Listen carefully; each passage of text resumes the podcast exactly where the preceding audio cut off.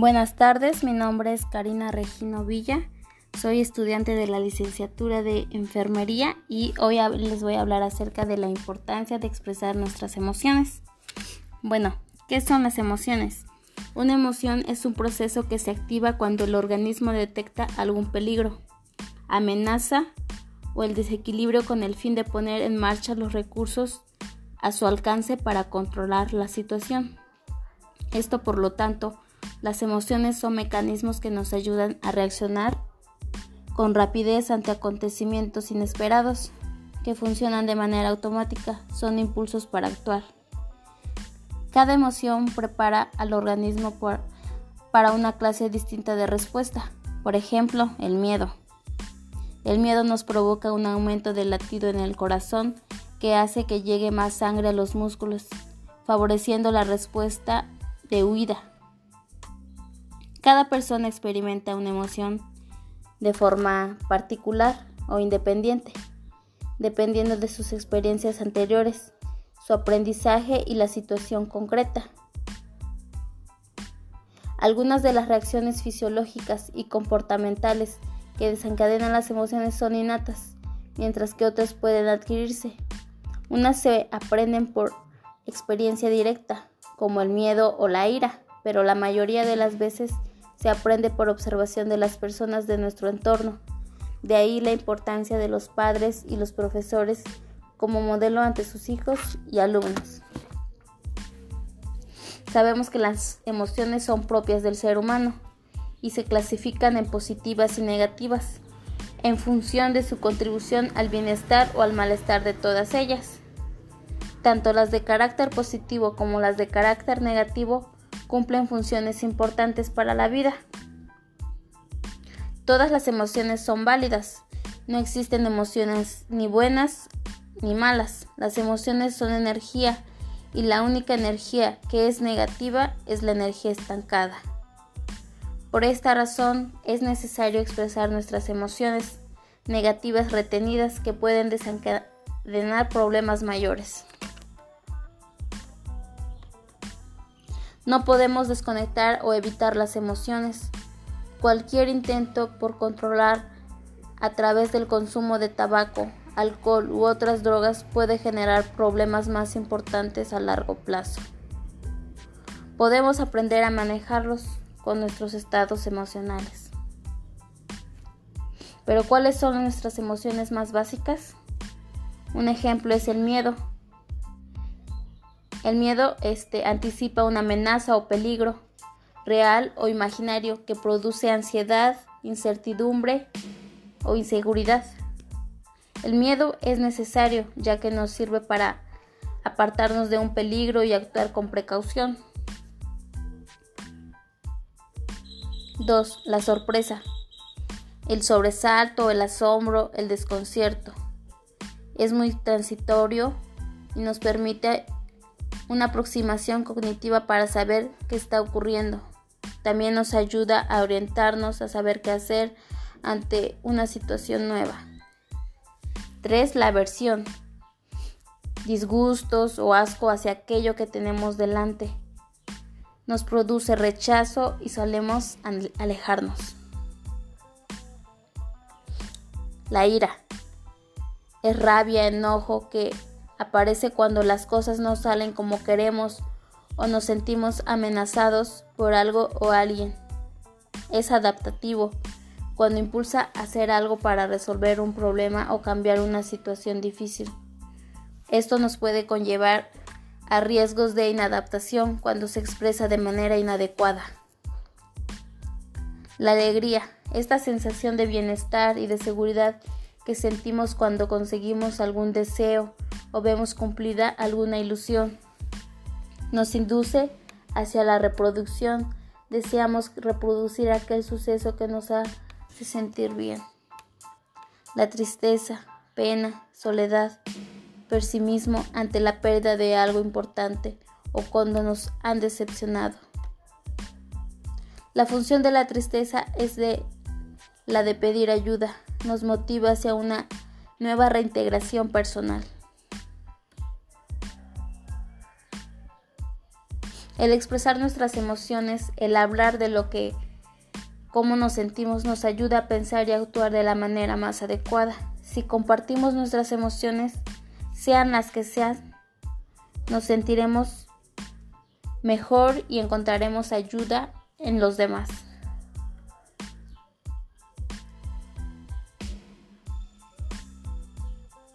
Pero ¿cómo podemos empezar a hablar de nuestros sentimientos con los demás?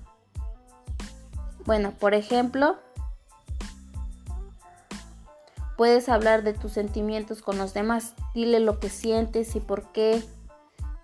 Si estás enfadado, puedes decirle estoy enfadado y el por qué. Si me siento alegre, cuándo y por qué. Tengo miedo de qué. El controlar las emociones es muy importante. Aprender una serie de habilidades que les permite regular y controlar sus emociones sin exagerarlas o evitarlas. Para ello, pueden desarrollarse diferentes estrategias que permiten disminuir las emociones intensas y sentirse más calmado.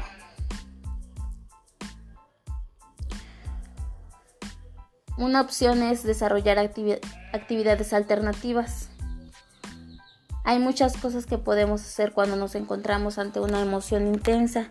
Lo importante es determinar cuáles de ellas son las adecuadas para cada uno y para cada situación.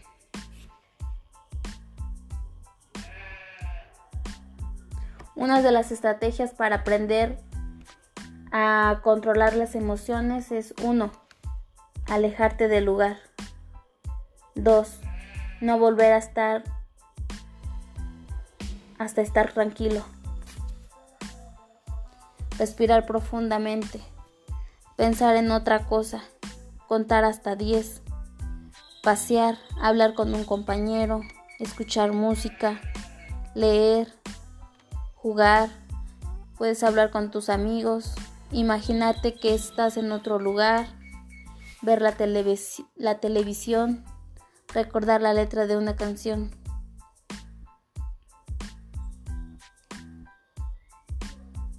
Es muy importante para cada persona el saber expresar sus emociones porque si no eh, en la infancia de preferencia en la infancia porque es ahí donde nos forzamos cuando vamos a ser adultos. De mi parte sería todo. Muchas gracias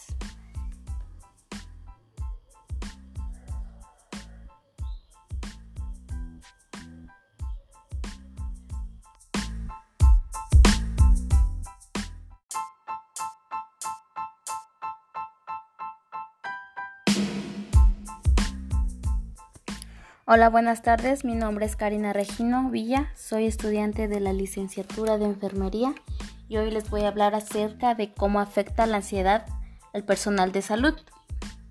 Bueno, la ansiedad es una emoción normal que se experimenta en situaciones en las que el sujeto se siente amenazado por un peligro externo o interno. Mm, la ansiedad es anormal cuando es demasiado prolongada para el estímulo desencadenante. Por lo general los trastornos de ansiedad duran por lo menos seis meses y pueden empeorar si no son tratados. Bueno, en la actualidad los sistemas de salud se ven afectados por las cargas excesivas de trabajo, también con la escasez de recursos físicos, materiales y humanos esto favorece al desarrollo del estrés durante la actividad laboral, laboral en sus trabajadores.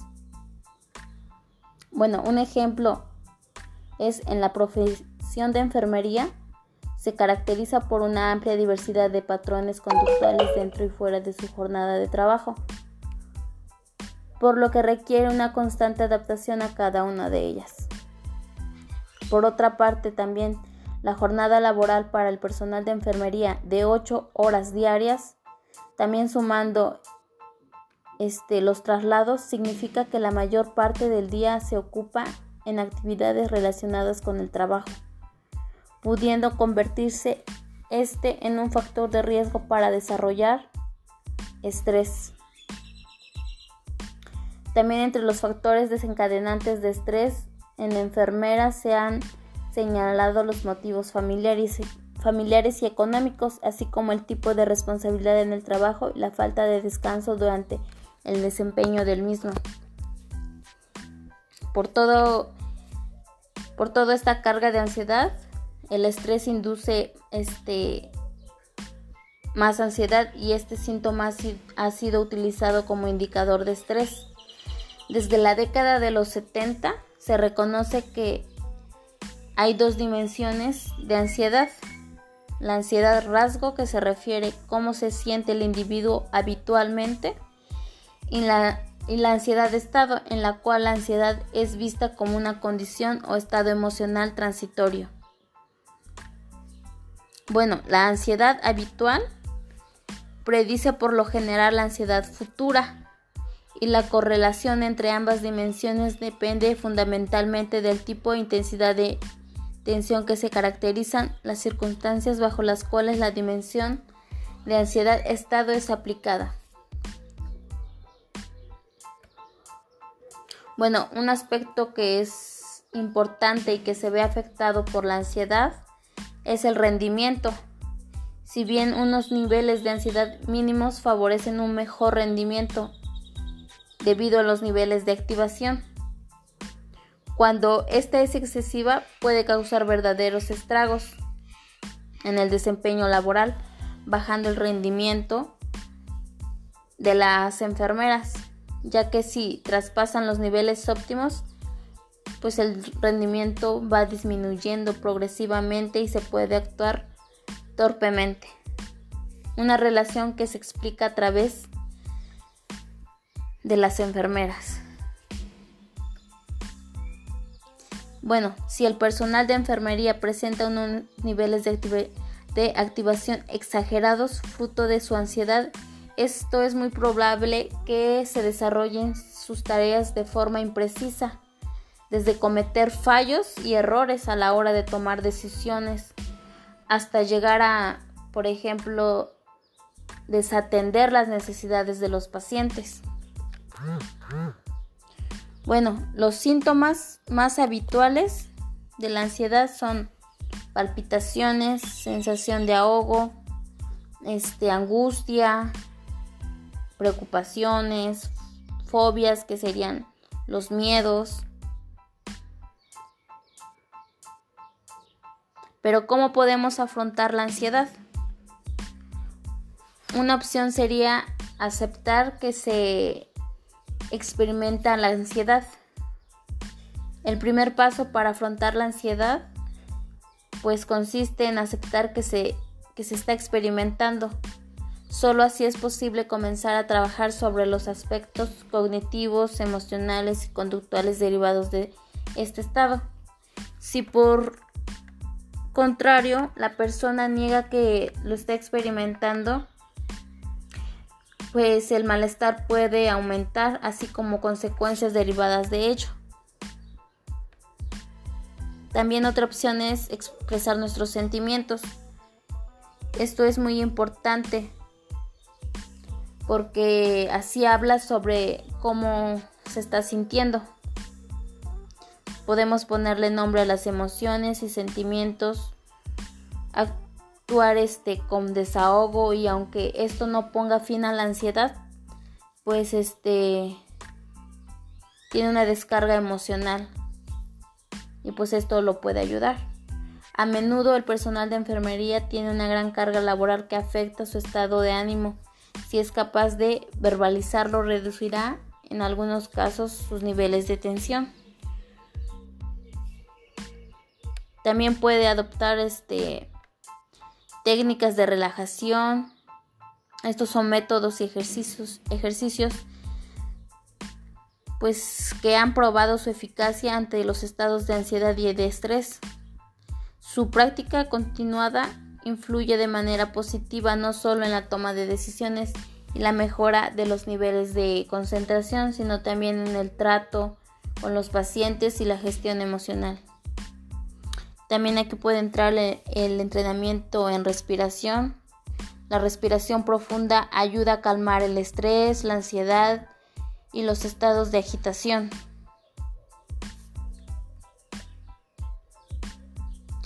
Este, según una, revista de Harvard, dice que respirar lento produce múltiples beneficios a nivel físico. Por ello es importante conocer cómo llevar a cabo la respiración.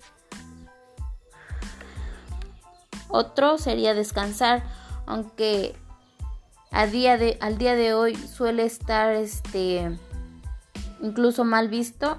El descanso es fundamental para reponerse a todos los niveles y más si a nivel laboral se trabaja por turnos o se hace frente a situaciones estresantes. También pedir ayuda si se experimenta una ansiedad este, muy fuerte ante esto podemos actuar o incluso la persona si siente que ha perdido totalmente el control de cómo se siente y sufre un gran malestar lo recomendable es pedir ayuda a los profesionales especializados. Y por último, también existen terapias eficaces para los trastornos de ansiedad que pueden ayudar a la mayoría de las personas que lo padecen. Por ejemplo, entrarían aquí los fármacos que se utilizan este, por lo general los antidepresivos en dosis superiores a las requeridas para tratar la depresión. Otra opción también son muy utilizadas las benzodiazepinas que controlan los síntomas con rapidez, aunque no a veces no deberían administrarse de forma prolongada, de forma prolongada.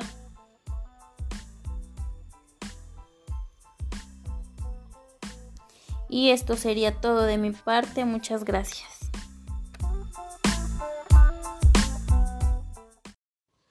Hola, buenas tardes. Mi nombre es Karina Regino Villa. Soy estudiante de la licenciatura de enfermería de octavo semestre. Bueno, hoy les voy a hablar de cómo influye la percepción en nuestra toma de decisiones. Y definiremos a la percepción. Bueno, la percepción es la acción y el efecto de percibir. En este sentido, el término percepción hace alusión a las impresiones que puede percibir un individuo de un objeto a través de los sentidos, por ejemplo la vista, el olfato, el tacto, el escuchar, el gusto. También la percepción es un proceso mediante el cual organizamos e interpretamos las impresiones de nuestros sentidos con la finalidad de dar significado a nuestro entorno y eso se convierte en la realidad a partir de la cual actuamos y por lo tanto es un fuerte precedente de nuestra toma de decisiones. Este, existen diferentes tipos de percepción, entre ellos la percepción visual. Aquí este, el individuo obtiene información a través de los ojos. La percepción auditiva, aquí este, está relacionado con los sonidos sonoros. La percepción táctil, es, es concerniente a los sentidos de la piel. La percepción gustativa, aquí el ser humano percibe las sustancias a través del paladar. Y la percepción olfativa que se relaciona con los olores. Bueno, y ahora sí, este, entonces, ¿cómo influye la percepción en el proceso de nuestra toma de decisiones? Aquí se considera que el proceso cognitivo de la percepción está relacionado de manera directa con el proceso de toma de decisiones. Esto pues de acuerdo a la intuición, la experiencia, los filtros mentales, la percepción selectiva, el pensamiento, las creencias, las necesidades, las expectativas, es que se toma determinada decisión. Y bueno, frente a un estímulo complejo, el sujeto percibe en él lo que está dispuesto a percibir. Mientras más complejo o ambiguo sea el estímulo, pues más este se decide la percepción por la que ya está en el sujeto y menos por lo que está en el estímulo. Se considera que la intuición, la cual puede ser alimentada por la experiencia de cada individuo, es un elemento importante para la toma de decisiones. Asimismo, también es fundamental este, establecer un proceso de planeación estratégica formal. La combinación de ambos aspectos nos conduce por el camino del proceso óptimo de decisión. Bueno, y ya por lo tanto, dentro de este contexto, pues la toma de decisiones implica una interacción entre la intuición y, el análisis para elegir el mejor curso de acción para resolver una, una situación a futuro. En el proceso, las interacciones sociales y la conceptación del tiempo son muy fundamentales.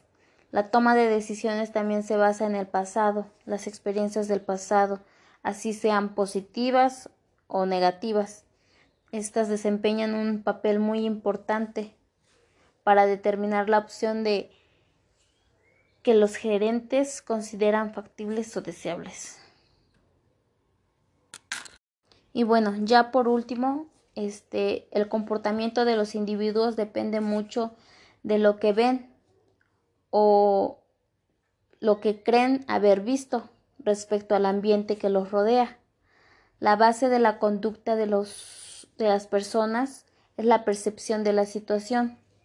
Todos hacemos generalizaciones sobre la conducta de los demás. Algunas de nuestras este, generalizaciones pueden ofrecer ideas intuitivas válidas sobre la conducta humana, pero muchos o muchas este, son erróneas.